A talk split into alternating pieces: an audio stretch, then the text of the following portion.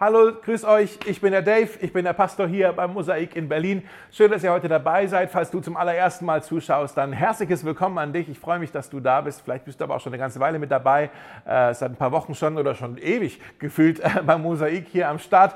Äh, dann weißt du, dann wisst ihr wahrscheinlich, dass wir gerade mittendrin sind in einer Reihe, äh, eine Predigtreihe über den Philipperbrief. Ja? Der Philipperbrief ist ein Buch in der Bibel im Neuen Testament geschrieben vom Apostel Paulus an die Gemeinde, an die Christen in einer Stadt namens Philippi. Ähm, und in diesem Brief steckt ganz viel drin zum Thema Freude. Deshalb haben wir die ganze Reihe auch genannt, das Geheimnis der Freude, weil wir es gerne lernen möchten, was denn die Freude überhaupt ist, aber wir wollen als Gemeinde auch gerne eine fröhliche Gemeinde sein. Deshalb äh, beschäftigen wir uns gerade in diesen Wochen da damit.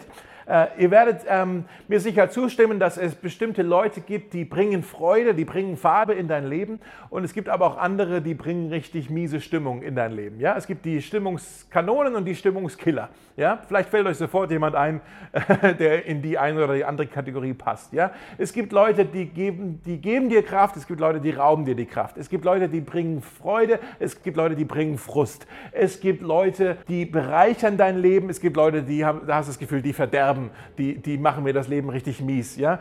Es gibt äh, Leute, wenn die reinkommen in einen Raum, dann geht irgendwie die Sonne auf. Ja? Die bringen den Sonnenschein mit. Und es gibt aber auch andere Leute, die kommen rein und die haben so miese Laune, dass die sind richtige Stinkstiefel.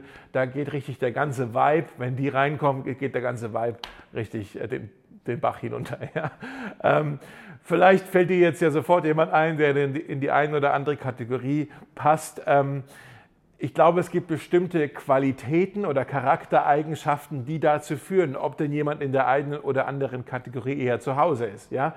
Äh, da denken wir wahrscheinlich nicht drüber nach, weil das so offensichtlich für uns ist. Aber wenn ich euch jetzt ein paar Begriffe sage, würdet ihr sofort sagen, ja, diese Charakteristik, die gehört hierher und diese Charakteristik gehört eher daher. Also wenn ich jetzt sage, jemand, der arrogant ist, ja, offensichtlich, ein arroganter Mensch, der bringt keine Freude in dein Leben, der macht, der macht das Leben eher mies, der gehört hier in diese Stinkstiefel-Kategorie. Ja?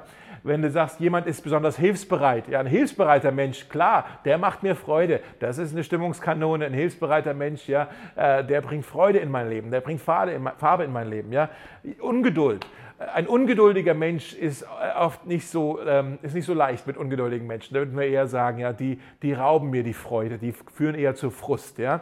Ähm, Humor, ja, klar, Humor bringt Freude, äh, bringt Fröhlichkeit in mein Leben. Ja, ist offensichtlich. Es gibt verschiedene, ganz viele Qualitäten und letztendlich haben wir alle, jeder von uns, ich auch, wir haben, jeder von uns ist eine Mischung so ein bisschen aus beiden Seiten, aber wir wollen natürlich lernen, also ich habe ein Interesse daran zu lernen, was sind denn die Charaktereigenschaften und die Qualitäten sozusagen, äh, die ich lernen kann, ähm, um anderen Freude zu bereiten. Darum geht es heute, wie man anderen Freude bereitet. Das ist das Thema heute. Und wir wollen uns heute einen Text anschauen in Philipperbrief, aber die nächsten Sätze, die jetzt da kommen, wir sind ja jetzt schon in Kapitel 2, fast am Ende.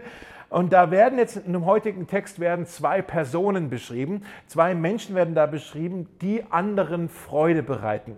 Das sind Leute, wenn die reinkommen, da geht die Sonne auf. Die bringen richtig den Sonnenschein mit. Ja? Und Paulus wenn er hier über diese beiden Leute schreibt, ich glaube, er beschreibt auch vier, ich sag's mal, Qualitäten oder Charaktereigenschaften von diesen Leuten, die da Freude bereiten. Und ich glaube, das sind Charaktereigenschaften und Qualitäten, die wir auch alle lernen können. Das sind Soft Skills sozusagen, die sind lernbar. Und deshalb wollen wir uns heute diese Frage stellen, wie man anderen Freude bereitet. Als Stinkstiefel, als Miesepeter Wohl eher nicht. Wie kann es gehen? Schauen wir uns diesen Text an im Philippa Kapitel 2. Ich lese aus Philippa 2 die Verse 19 bis 30. Übrigens hoffe ich im Vertrauen auf den Herrn Jesus, Timotheus schon bald zu euch schicken zu können. Das wird nicht nur euch neuen Mut geben, sondern auch mir, weil ich durch ihn erfahren werde, wie es um euch steht. Ich habe nämlich keinen, der in allem so mit mir übereinstimmt und der sich, wenn er zu euch kommt, so aufrichtig um eure Belange kümmern wird wie er. Denn anderen geht es allen nur um sich selbst und nicht nur um die Sache Jesu Christi. Ihr wisst ja selbst, was für ein bewährter Mitarbeiter Timotheus ist. Wie ein Sohn an der Seite seines Vaters, so hat er mit mir zusammen dem Evangelium gedient. Ihn also hoffe ich, so bald wie möglich zu euch zu schicken nur muss ich erst einmal abwarten, bis ich sehe, wie es mit mir weitergeht. Und im Vertrauen auf den Herrn bin ich überzeugt, dass auch ich selbst euch bald besuchen kann. Allerdings habe ich es für notwendig gehalten, Epaphroditus zu euch zurückzuschicken, meinen Bruder und Mitarbeiter, der Seite an Seite mit mir für den Glauben gekämpft hat. Von euch dazu beauftragt, hat er mir in meiner gegenwärtigen Notlage geholfen. Aber er sehnte sich nach euch allen und war darüber hinaus in großer Unruhe, weil ihr von seiner Krankheit gehört hattet. Ja, er war wirklich krank. So krank, dass er beinahe gestorben wäre. Doch Gott hatte Erbarmen mit ihm und nicht nur mit ihm, sondern auch mit mir. Denn er wollte nicht, dass ich einen Kummer nach dem anderen erlebe. Ich schicke ihn jetzt so schnell wie möglich zu euch zurück. Dann habt ihr die Freude, ihn wiederzusehen, und ich muss mir weniger Sorgen machen. Heißt ihn als euren Bruder ganz herzlich willkommen. Menschen wie ihm könnt ihr nicht genug Achtung entgegenbringen. Denn dass er an den Rand des Todes geriet, lag an seinem Einsatz für die Sache Christi. Er hat sein Leben aufs Spiel gesetzt, um mir den Dienst zu leisten, den ihr selbst mir nicht erweisen konntet. Auf den ersten Blick kann ich mir vorstellen, dass du sagst, das ist jetzt eher ein bisschen ein langweiliger Text hier. Bisher ging es im Philipperbrief richtig ab und jetzt ist es hier irgendwie, scheint eher uninteressant zu sein. Der schreibt jetzt hier halt von irgendwelchen zwei Leuten, ich kenne die nicht, das scheinen irgendwelche Leute zu sein, die halt die Philipper kannten. Na gut, es scheint irgendwie, vielleicht stellst du auch die Frage, warum ist denn jetzt dieser Text wirklich in der Bibel mit drin? Ist das wirklich jetzt relevant für uns? Was, komm, lesen wir weiter. Aber dann machen wir einen Fehler, wenn wir solche Texte überspringen. Denn die, die Bibel sagt über sich selbst, dass alle, die ganze Schrift von Gott ist und uns lehren kann. Deshalb lass uns mal genauer hinschauen, ob nicht hier auch etwas drin ist, wo Gott uns etwas lehren möchte. Paulus schreibt ja hier von diesen zwei Leuten, Timotheus und Epaphroditus. Ja? Also falls ihr jemand zuschaut und vielleicht seid ihr gerade am Überlegen, äh, auf der Suche nach Babynamen oder sowas, ja, ich finde Timotheus und vor allem Epaphroditus, die hätten doch eigentlich mal ein Comeback verdient. Ne? Vielleicht hat ja jemand, der zuschaut, den Mut und nennt euren Sohn mal Epaphroditus. Naja, ich lasse es mal einfach liegen. Aber diese beiden Männer, Timotheus und Epaphroditus, Paulus schreibt von ihnen und er sagt, ich schicke sie euch zurück zu euch nach Hause, nach Philippi. Ja? Ähm, er hält offensichtlich große Stücke auf diese beiden und er sagt, das sind zwei Männer, die bereiten einfach Freude die bringen Freude in das Leben von anderen. Und äh, er sagt zum Beispiel hier, wenn ich sie euch schicke, in Vers 19, dann wird das nicht nur euch neuen Mut geben, sondern auch mir. Vers 28, dann habt ihr Freude. Und dann, dann muss ich mir weniger Sorgen machen. Also neuen Mut, Freude, weniger Sorgen. Mensch, das wünsche ich mir. Das will, das will ich doch gerne anderen Leben, anderen Menschen geben können äh, durch mein Leben, dass ich ihnen neuen Mut schenke, dass ich ihnen Freude bereite, dass ich ihnen die Sorgen nehme. Das wünsche ich mir für euch auch, dass ihr auch da in eurem Wirkungskreis, in eurem Umfeld, dass ihr auch da, wo auch immer ihr seid, dass Menschen ermutigt werden, dass sie Freude haben, einfach nur weil ihr da seid und dass die Sorgen genommen werden können. Einfach nur weil ihr da seid, mit dem, wer ihr seid. Das, das, ist, das hört sich doch super an hier. Wie haben die das denn gemacht?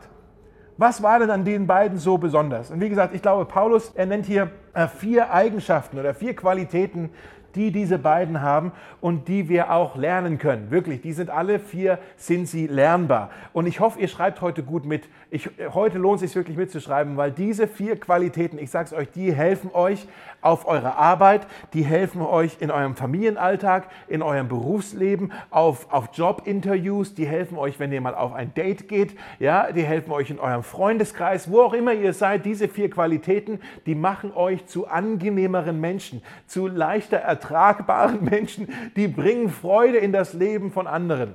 Okay, die müssen wir lernen. Das ist, das, wir können so viel hier lernen von Timotheus und von Epaphroditus. Also schreiben wir es mal auf. Die erste Eigenschaft, die Paulus nennt, die Freude bereitet, ist, äh, die beiden, die waren anteilnehmend. Anteilnehmend. Wenn du anteilnehmend bist, dann heißt es, ich sorge mich um das Wohl der anderen. Ich sorge mich um das Wohl der anderen. Das ist anteilnehmend. Ich schaue nicht nur auf mich selbst, sondern ich sorge mich um die Bedürfnisse der anderen. Paulus schreibt hier über äh, Timotheus in den Versen 20 und dann ja 20, 21. Er sagt, ich habe nämlich keinen wie ihn, Ich habe keinen wie ihn, der sich so aufrichtig um eure Belange kümmert wie er. Die anderen, die schauen ja nur auf sich selbst. Paulus sagt, ich habe keinen wie ihn, ich kenne keinen wie ihn, der sich so sorgt, der so anteilnehmend ist wie Timotheus. Was heißt es? Selbstlose Menschen sind selten. Selbstlose Menschen sind rar. Paulus sagt, ich kenne sonst keinen wie den Timotheus. Die meisten sind nicht so. Ich habe sonst keinen wie den, der so anteilnehmend ist, der so, er sagt, der sich so aufrichtig kümmert aufrichtig kümmert. Das ist ein, ein echtes Interesse, was, was der hier hat. Äh, fällt euch das schon mal auf manchmal, dass wir, wir Menschen, wir sind ja so gut darin, das Interesse irgendwie nur vorzuspielen. Ja? Wir spielen das eigentlich nur vor. Vielleicht hast du es auch schon mal erlebt, warst irgendwie bei irgendeinem Get-Together mit anderen Leuten und da war jemand, der hat dich irgendwie gefragt, na, wer bist du denn? Erzähl mal, was machst du denn so? Und dann willst du gerade antworten und du machst den Mund auf und du merkst, der hört mir gar nicht zu der, der schaut mir ja hin über die Schulter, um zu sehen wahrscheinlich, ob hier noch irgendjemand anders gerade in diesen Raum reinkommt, der vielleicht interessanter sein könnte als ich. Ich interessiere den überhaupt nicht. Ja? Du merkst plötzlich, ich bin dem völlig egal. Der hat das Interesse nur vorgespielt. Der hat zwar was gefragt, aber und das machen wir ständig. Wir fragen so, hey, und wie geht's dir? Ja, ja. Ne? Und wir hören überhaupt nicht hin. Paulus sagt, der Timotheus, der kümmert sich aufrichtig der hat eine, eine aufrichtige, eine authentische Anteilnahme. Ja? Und dann steht da noch, die anderen, die schauen nur auf sich selbst. Die schauen nur. Das heißt, Anteilnahme ist eine Frage der Aufmerksamkeit. Anteilnahme ist eine Frage der Perspektive. Das ist wirklich der Schlüssel. Schaust du nur auf dich selbst oder hast du die anderen überhaupt auch im Blick? Schaust du auch auf die Bedürfnisse der anderen? Der Menschen um dich herum. Wisst ihr, ich muss das mal zugeben, mich macht es unendlich traurig, wenn mir bewusst wird, wie oft ich die Bedürfnisse der Menschen um, dich, um mich herum, ich meine jetzt nicht mal fremde Menschen, sondern Menschen, die mir nahestehen, Menschen, die ich lieb habe, wie oft ich die Bedürfnisse von lieben Menschen übersehen habe, einfach weil meine Aufmerksamkeit nur auf meinen eigenen Kram gelenkt war, weil ich das überhaupt sonst niemand anderes im Blick hat. Ich war nur so mit mir selbst beschäftigt, dass ich überhaupt nicht mitbekomme. Oh, krass, die hat gerade das Problem. Oder krass, der hat gerade diese Sorgen. Und uh, da könnte ich mal helfen. Nein, ich war nur so mit mir selbst beschäftigt. Das macht mich traurig, dass ich oft nur den Blick für mich selbst habe. Eine alternative Übersetzung hier von diesem Vers, äh, da heißt es, also da, dass die anderen nur auf sich selbst schauen, da heißt es, sie sind alle in ihre eigenen Angelegenheiten verwickelt. Sie sind alle in ihre eigenen Angelegenheiten verwickelt verwickelt. Äh, falls jetzt jemand zuschaut, ihr äh, Single Ladies, ich möchte es einfach mal sagen, ein Mann, der in nur in seinem eigenen Kram eingewickelt, verwickelt ist, ja, das ist kein Geschenk. Dieses Geschenk, das willst du nicht auspacken, das willst du schön eingewickelt lassen. Ja? Es ist besser, kein Date zu haben, als auf ein Date zu sein oder mit jemandem zusammen sein, der nur ganz egozentrisch so nur mit sich selbst äh, beschäftigt ist. Männer oder Frauen, ja. Äh, das wollt ihr nicht, ja. Äh, natürlich, was wir hier, was wir hier sagen, ist auch nicht leicht, ja, selbstlos zu sein, anteilnehmend zu sein. Das ist natürlich nicht leicht, das müssen wir erstmal lernen, das kommt ja nicht instinktiv zu uns, weil alles um uns herum, die ganze Gesellschaft, jede Werbung sagt uns eigentlich die ganze Zeit, du musst nur an dich selbst denken. Du musst deinem Herzen folgen, ja? Du musst das tun, was am besten für dich ist. Und alles um uns herum schreit uns ständig an, dass wir egoistisch vorgehen sollen in unserem Leben. Aber der Timotheus, der lebt genau das Gegenteil. Er ist anteilnehmend. Er kümmert sich aufrichtig um die Bedürfnisse der anderen und nicht um seinen eigenen Kram. Er priorisiert die anderen. Wir alle, wir, wir kennen ja Leute, die so sind, ne? Und die, die, die so sind, die sind eine Wohltat, die sind ein, ein Segen, die bringen Freude. Leute, die hilfsbereit sind, die, die aufmerksam sind, die hellhörig sind. Leute, die, die fürsorglich sind. Paulus sagt, mit dieser Eigenschaft, mit Anteilnahme, bereitet man anderen Freude. Also das ist das Erste, Anteil nehmen. Das zweite, die zweite Eigenschaft, die Paulus nennt, ist, die beiden, äh, die waren vertrauenswürdig die waren vertrauenswürdig. Das heißt, andere können sich auf mich verlassen. Andere können sich auf mich verlassen. Die beste Fähigkeit, die du lernen kannst, ist die Zuverlässigkeit. Wirklich, das ist die beste Fähigkeit, die du, wenn du irgendwie im Jobinterviews bist und, und der zukünftige Chef stellt fest, du bist ein zuverlässiger Mensch und er hat vielleicht noch andere Kandidaten, die vielleicht noch bessere äh, Bildungsabschlüsse haben oder noch mehr Talent, Talent mitbringen. Aber ich sag dir, der wird schauen, wer ist hier am zuverlässigsten. Und wenn du dich als zuverlässig erweist, bekommst du den Job, ja? Oder behältst du den Job, ja? Weil äh, Zuverlässigkeit ist so viel mehr wert als nur irgendein Abschluss oder nur irgendein Talent. Wenn jemand zuverlässig ist, das ist Gold, das bringt Freude, das, das schafft Vertrauen, Vertrauenswürdigkeit. Die Bibel sagt, ein ehrlicher Mensch ist reich an Segnungen äh, in Sprüche 28. Und Paulus schreibt hier auch wieder über Timotheus. Er sagt, ihr wisst ja selbst, was für ein bewährter Mitarbeiter Timotheus ist. Wie ein Sohn an der Seite seines Vaters, so hat er mit mir zusammen dem Evangelium gedient. Paulus sagt, ich bin mit dem Timotheus, ich bin mit ihm Seite an Seite durch dick und dünn gegangen. Ich habe den wirklich erlebt, nicht erst seit gestern, ich habe den beobachtet. Und mein, mein Schluss ist, Timotheus, der ist der Real Deal. Ja? Der, der, ist absolut vertrauenswürdig. Für ihn lege ich meine Hand ins Feuer. Er ist vertrauenswürdig, er ist zuverlässig, absolut. Und er sagt auch, ihr wisst ja selbst, wie Timotheus ist. Ich möchte dich fragen, wissen die Leute um dich herum, wissen die, wer du wirklich bist? Können die es auch sagen? Ich weiß ja, wie der ist oder wie die ist. Wissen die das über dich, dass du vertrauenswürdig bist? Und er sagt, er hat sich äh, als Mitarbeiter bewährt. Dieses Ding, sich zu bewähren, das, das passiert ja nicht so über Nacht. Das ist über einen längeren Zeitraum passiert, dass sich der Timotheus bewährt hat. Über einen längeren Zeitraum. Ich möchte es mal so erklären. Wenn du ähm, morgen früh zum Beispiel äh, zur Bank gehen solltest um dort einen Kredit aufzunehmen, weil du gerade ein bisschen Cash brauchst. Gehst zur Bank, willst einen Kredit aufnehmen und was dann passiert ist, die Bank wird als allererstes deine Kreditwürdigkeit prüfen. Deine Kreditwürdigkeit. Bist du würdig, einen Kredit zu bekommen, ein, dass du Geld ausgeliehen bekommst? Bist du vertrauenswürdig? Bist du zuverlässig? Äh, können wir bei dir sehen, dass du immer deine Rechnungen begleichst? Hältst du dein Wort? Ich sagte, ich möchte das verraten. Vielleicht ist dir das nicht bewusst. Jeder in deinem Umfeld, jeder Mensch um dich herum macht ständig einen Kreditwürdigkeitstest mit dir. Ich rede jetzt nicht von Finanzen, aber trotzdem wird in deinem Leben jeder Mensch unbewusst wahrscheinlich stellt ständig die Frage, ist der glaubwürdig? Kann ich dem vertrauen? Ist er der Real Deal? Ist er vertrauenswürdig? Hält er sein Wort? Wir alle wissen ja, Vertrauen muss man sich ja verdienen, das wird einem nicht geschenkt. Ja?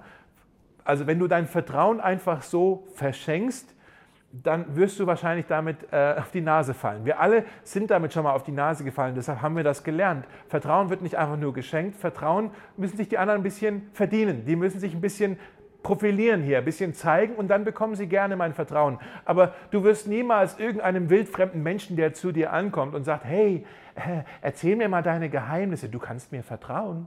Ja, da wirst du doch nie sagen, ja, ich erzähle dir jetzt alle meine, meine, ganz, meine ganzen Geheimnisse. Nee, natürlich, du, du hast eine Barriere da und sagst, ich kenne dich nicht, warum soll ich dir das erzählen? Ja? Vertrauen muss man sich verdienen, das wird einem nicht geschenkt. Wie verdient man sich Vertrauen? Ich glaube, durch zwei Arten. Das eine haben wir letzte Woche schon ein bisschen ausführlicher besprochen, deshalb will ich jetzt gar nicht lange darüber sprechen, das ist Integrität. Ja?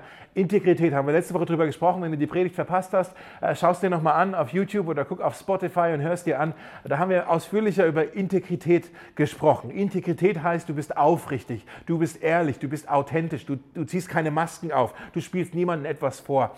Wenn du Integrität hast, dann das macht dich auf jeden Fall äh, vertrauenswürdig. Das zweite ist, durch Wort einhalten.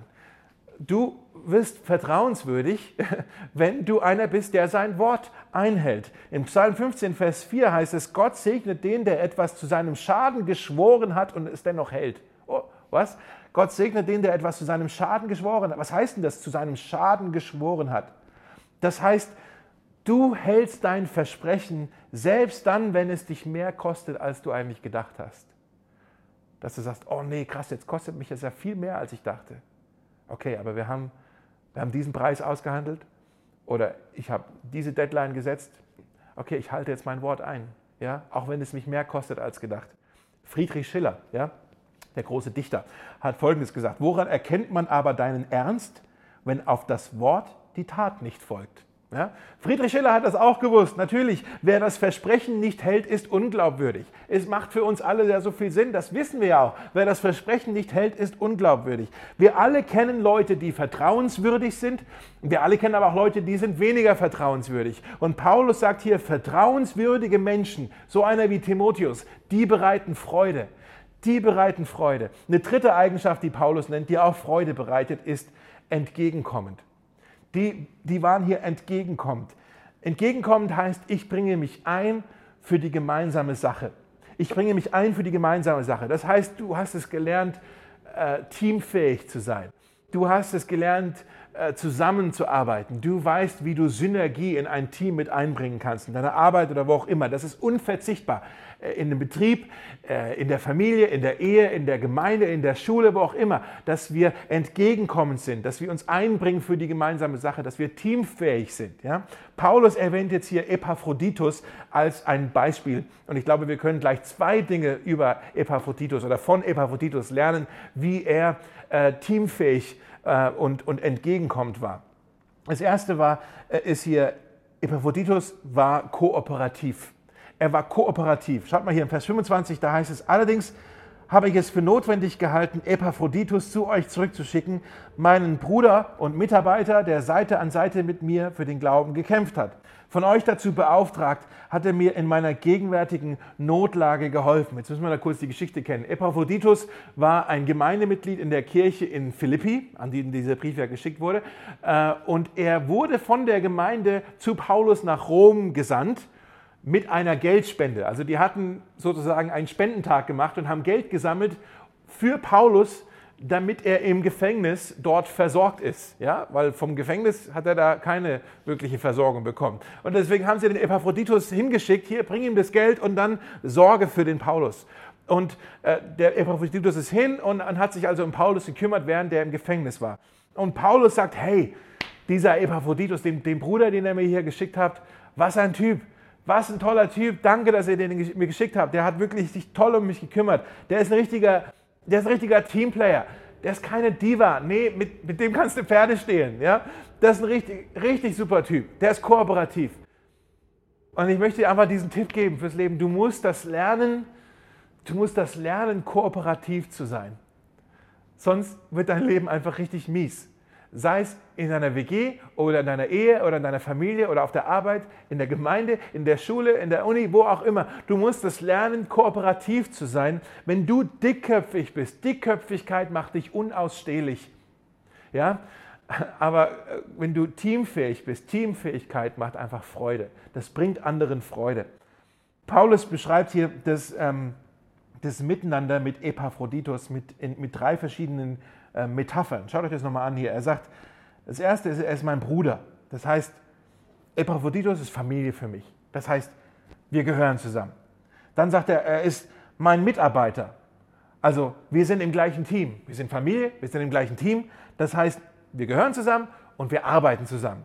Und dann noch das Dritte, dass er sagt, er ist mein Mitstreiter, jemand, der mit mir im Glauben gekämpft hat. Das heißt, er ist in meiner Familie, er ist in meinem Team, er ist in meiner Truppe. Ja? Wir gehören zusammen, wir arbeiten zusammen und wir kämpfen gemeinsam. Wir kämpfen zusammen. Dieses Wort hier, kämpfen, Mitstreiter, äh, ja, das ist vielleicht gerade für uns Deutsche immer ein bisschen komisch, ja, wenn hier so irgendwie Militärjargon in der Bibel vorkommt. Aber was heißt es? Es heißt einfach nur, dass Paulus sagt, hier habe ich jetzt jemand, der mich unterstützt, der mich verteidigt, der mich stärkt, der mir wirklich zur Seite steht, der ist treu. Ja, das, ist, das heißt es, ein Mitstreiter zu sein. Und ich sage dir, du brauchst solche Leute in deinem Leben, äh, wo du sagst, das ist mein Bruder hier, das ist ein Mitarbeiter und das ist ein Mitstreiter. Ich, wir gehören zusammen, äh, wir arbeiten zusammen und, und wir verteidigen einander, wir ermutigen einander, wir stärken einander, wir kämpfen für die gemeinsame Sache. Wo findest du solche Leute? In einer Kleingruppe. Ich habe es neulich schon mal gesagt, oder ich glaube letzte Woche, wenn du noch keine Kleingruppe hast, du brauchst unbedingt eine Kleingruppe, damit du auch Leute in deinem Umfeld hast, wo du sagst, hey, das, die sind wirklich Familie für mich, die sind Team für mich, die sind in meiner Truppe. Ja, wir, wir halten zusammen. Das ist so wichtig, dass wir solche Leute in uns haben. Also, äh, in uns haben, bei uns haben, um uns haben. Ja? Also Epaphroditus war kooperativ und dann Epaphroditus war rücksichtsvoll. Das ist das Zweite, äh, was wir lernen können, dass er entgegenkommend war. Er war rücksichtsvoll. Es gibt ja nichts Nervigeres als Leute, die unfreundlich sind. Ja? Die unfreundlich sind, sei es an der Kasse oder irgendwo in der Arztpraxis oder im Supermarkt ja, oder an der Kasse oder, äh, oder im Restaurant oder vielleicht in der U-Bahn. Ja? Unfreundliche Leute, oh, die, die rauben einem die Freude, aber Leute, die rücksichtsvoll sind, Leute, die freundlich sind, die, die nett sind, die höflich sind, die zuvorkommend sind, verständnisvoll sind, das sind Leute, die Freude bereiten. Und Epaphroditus war auch so ein rücksichtsvoller Mensch. Paulus sagt hier in Vers 26, er sehnte sich nach euch allen und war darüber hinaus in großer Unruhe, weil ihr von seiner Krankheit gehört hattet. Also wir sehen hier eigentlich nicht nur Epaphroditus war rücksichtsvoll, sondern auch Paulus war rücksichtsvoll auf Epaphroditus, weil er sagt hier, er sehnte sich nach euch allen. Ich schicke ihn zurück, der Kerl hat Heimweh. Der will zurück zu euch, der will nach Philippi zurück. Ja, aber auch Epaphroditus selber war in großer Unruhe, äh, weil die Geschichte hier war, Epaphroditus auf dem Weg von Philippi nach Rom wurde er sehr krank. Er ist dabei sogar fast gestorben, Epaphroditus. Ja? Und jetzt wusste er, die Gemeinde, die Heimatgemeinde in Philippi, die, die haben mitbekommen, dass er, dass er krank war, aber die haben noch nicht mitbekommen, dass er wieder gesund geworden ist. Und er sagt, Mensch, die machen sich ja immer noch Sorgen um mich. Die beten wahrscheinlich immer noch für mich, dass ich endlich gesund bin. Die können aufhören zu beten. Ich bin ja schon wieder fit wie ein Turmschuh. Ich will unbedingt zurück, damit die sich keine Sorgen mehr machen müssen. Ja, darum ging es ihm. Er, er wollte sie beruhigen, dass er wieder gesund ist. Seht ihr, so sensibel war er, so rücksichtsvoll war er. Er hatte Einfühlungsvermögen, er hatte Empathie. Er hatte Empathie. Ich sage dir, je rücksichtsvoller du auf die Sorgen und die Ängste und die, ähm, die vielleicht ja, die, die, die Nöte, die Gefühle der anderen eingehen kannst, je rücksichtsvoller du mit den Gefühlen der anderen umgehen kannst, umso teamfähiger wirst du sein und umso mehr wirst du anderen Freude bereiten. Die vierte Eigenschaft, die Paulus nennt, die Freude bereitet, ist aufopferungsvoll. Aufopferungsvoll. Das heißt, ich gebe alles. Ich gebe Gas, ich gebe alles. Jemand, der alles gibt, jemand, der dynamisch ist, jemand, der motiviert ist, der engagiert ist, der Gas gibt, der eine Sache voranbringt, ja, so jemand macht so viel mehr Freude, als jemand, den man ständig überzeugen muss, den man ständig mitziehen muss, den man ständig irgendwie motivieren muss. Ja, der macht keine Freude. Epaphroditus, wir wissen ja gar nicht viel über ihn, aber wir wissen, er war ein mutiger, er war ein entschlossener Typ. Schaut mal hier, Paulus sagt in Vers 27 dann, ja, er war wirklich krank, so krank, dass er beinahe gestorben wäre. Und dann Vers 29, heißt ihn als euren Bruder ganz herzlich willkommen. Erweist ihm die Ehre, die ihm zusteht, denn dass er an den Rand des Todes geriet, lag an seinem Einsatz für die Sache Christi. Er hat sein Leben aufs Spiel gesetzt, um mir den Dienst zu leisten, den ihr selbst mir nicht erweisen konntet. Paulus sagt, aufopferungsvollen Menschen wie Epaphroditus sollt ihr Ehre erweisen. Solche Menschen solltet ihr ehren. Nochmal, was hat er denn gemacht? Die Geschichte ist folgende. Paulus war ja hier im Gefängnis in Rom. Epaphroditus war in der Gemeinde in Philippi, in der Nähe von Mazedonien, Griechenland da. Das war, ich habe es ausgemessen, ungefähr 1000 Kilometer sind diese beiden Städte, Rom und Philippi, auseinander. Ja? 1000 Kilometer. Und jetzt haben die dort in Philippi, haben sie eben äh, diesen Spendentag gemacht und haben Geld gesammelt, um Paulus zu unterstützen. Aber jetzt haben sie den Geldkoffer gehabt und sagen, wo bringen wir das jetzt nach Rom? Es gibt ja kein Flugzeug, es gibt ja kein Auto. Was machen wir denn? Es gab nur eine Option. Einer von ihnen musste losmarschieren nach Rom mit einem Geldkoffer in der Hand. Stellt euch mal vor, wie gefährlich das war. Der konnte unterwegs überfallen werden. Das war jetzt hier nicht eine Stadt um die Ecke. Der hatte einen weiten Weg vor sich. Ja? Einer musste losgehen. Wer würde denn so viel Mut haben? Wer würde denn dieses Risiko eingehen? Und Epaphroditus hat sich freiwillig gemeldet und er ging dieses Risiko ein. Und deshalb sagt Paulus, er hat sein Leben aufs Spiel gesetzt. Aufs Spiel gesetzt. Er be benutzt hier einen Begriff aus dem Glücksspiel. Mit anderen Worten, Epaphroditus, der ging all in. Ja? Der ging all in. Er hat wirklich gezockt. Er hat hier riskiert und er ging dabei fast drauf. Und auch als er richtig krank war, er hat trotzdem nicht aufgegeben. Er hat nicht gesagt, oh, jetzt gehe ich lieber wieder zurück. Nein, er hat sich wirklich in seinen kranken Körper bis nach Rom geschleppt, um die Spende Paulus zu übergeben und sich dann dort um Paulus zu kümmern. Ich möchte dich fragen, welche Verpflichtung bist du eingegangen, die du zu Ende bringen solltest? Welche Verpflichtung bist du eingegangen, die du nicht aufgeben solltest? Welches Versprechen hast du gegeben, wo du dein Wort nicht brechen solltest? Vielleicht zu deinem Ehepartner, vielleicht zu jemand in deiner Familie, vielleicht in der Gemeinde, in der Kleingruppe, auf der Arbeit, vielleicht ein Versprechen, was du Gott gegeben hast. Wo hast du ein Versprechen gegeben, wo du Wort halten solltest, wie Epaphroditus, selbst wenn es schwierig wird? Paulus sagt, Leute, die ihr Wort halten, Leute, die alles riskieren, ohne Rücksicht auf Verluste, denen sollt ihr Ehre erweisen. Also, wir sehen hier diese vier Eigenschaften, die anderen Freude bereiten. Anteilnehmend, vertrauenswürdig, entgegenkommend, aufopferungsvoll. Und Paulus sagt, Menschen, die so sind, sind Menschen, die Mut machen, die Freude bereiten, die die Sorgen nehmen. Ja, das sind Freudebringer. Wisst ihr, wer so war? Ähm, anteilnehmend, vertrauenswürdig, entgegenkommt, aufopferungsvoll. Äh, wisst ihr, wer so war, von wem wir das lernen können? Nicht nur Timotheus und Epaphroditus. Wenn ich die vier Wörter hier anschaue, anteilnehmend, vertrauenswürdig, entgegenkommt, aufopferungsvoll, wisst ihr, das erinnert mich an Jesus. Ich finde, diese Wörter, diese vier Wörter beschreiben eigentlich nicht nur, wer Jesus ist, sondern beschreiben eigentlich genau, warum er gekommen ist. Diese vier Wörter beschreiben die gute Nachricht. Wir nennen das das Evangelium. Diese vier Wörter beschreiben sie uns. Jesus ist anteilnehmend. Jesus ist anteilnehmend. Jesus kam als Mensch in diese Welt, weil wir ihm eben nicht egal sein. Er hätte ja auch sagen können, einfach so im Himmel, ja, die Menschen, die sind mir egal, die machen ja eh, was sie wollen. Warum soll ich mich um die kümmern? Oder er hätte ja auch sagen können, ach so, die sollen wissen, dass, dass ich sie lieb habe. Naja, dann mache ich mal das Fenster im Himmel auf und ruf mal raus. Hallo ihr Menschen, ich habe euch lieb. Nein, Jesus ist so anteilnehmend, dass er selbst Mensch wurde. Gott wurde Mensch, er wurde einer von uns, um uns zu zeigen, dass er uns so lieb hat, dass er so anteilnehmend ist. Er wurde uns in allem gleich. Die Bibel sagt, er versteht unsere Schwächen, weil ihm dieselben Versuchungen begegnet sind wie uns. Doch er wurde nicht schuldig. Jesus ist anteilnehmend. Er, er sorgt sich um unser Wohl. Er hat das Beste für uns im Sinn. Jesus ist auch vertrauenswürdig. Jesus ist vertrauenswürdig. Jesus ist vermutlich der einzige Mensch, der je gelebt hat, der sich konsequent 100 Prozent die ganze Zeit selbst treu geblieben ist. Jesus ist 100 Prozent authentisch. Auf sein Wort ist immer Verlass. Er hält immer seine Versprechen. Wenn du noch kein Christ bist, vielleicht schaust du heute zu und schaust hier heute rein und denkst, was ist denn hier eigentlich los bei diesen Mosaikleuten? Was glauben die denn da? Ich, ich, möchte dich ermutigen, mach das mit Jesus, was alle in deinem Umfeld ständig auch mit dir machen. Mach eine, einen Kreditwürdigkeitstest mit Jesus. Also stell die Frage, ist Jesus wirklich glaubwürdig? Kann ich diesem Jesus vertrauen?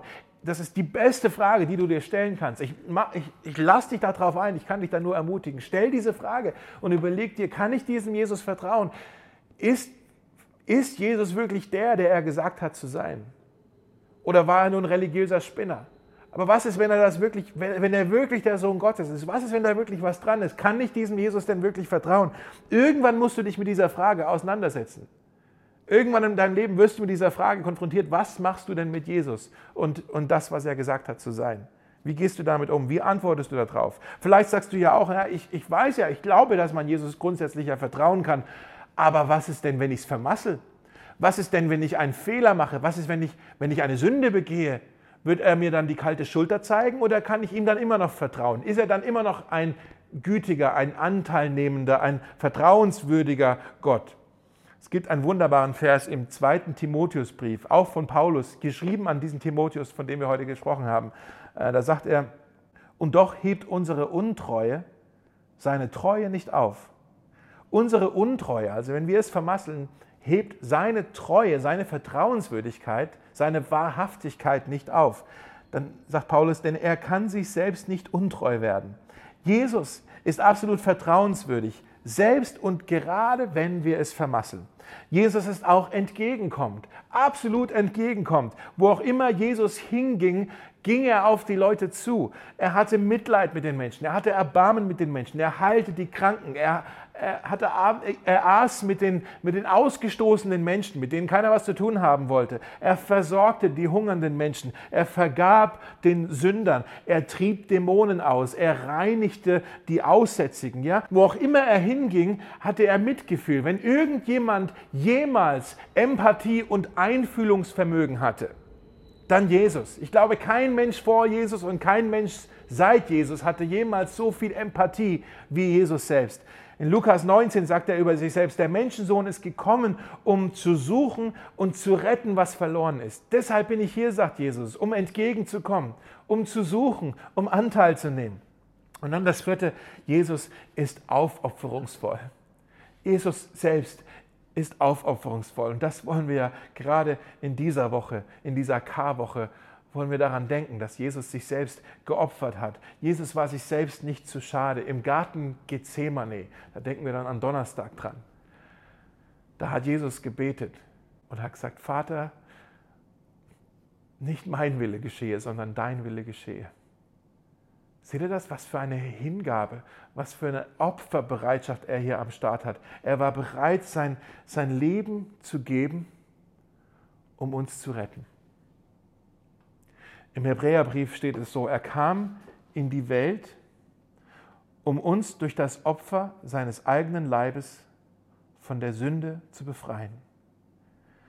Er kam, um uns zu befreien. Er hat sich selbst geopfert und daran wollen wir denken, vor allem am kommenden Wochenende. Jesus ist ein aufopferungsvoller Gott. Jesus, Jesus ging all in für uns. Ja? Damit wir mit dem größten Gewinn nach Hause gehen können.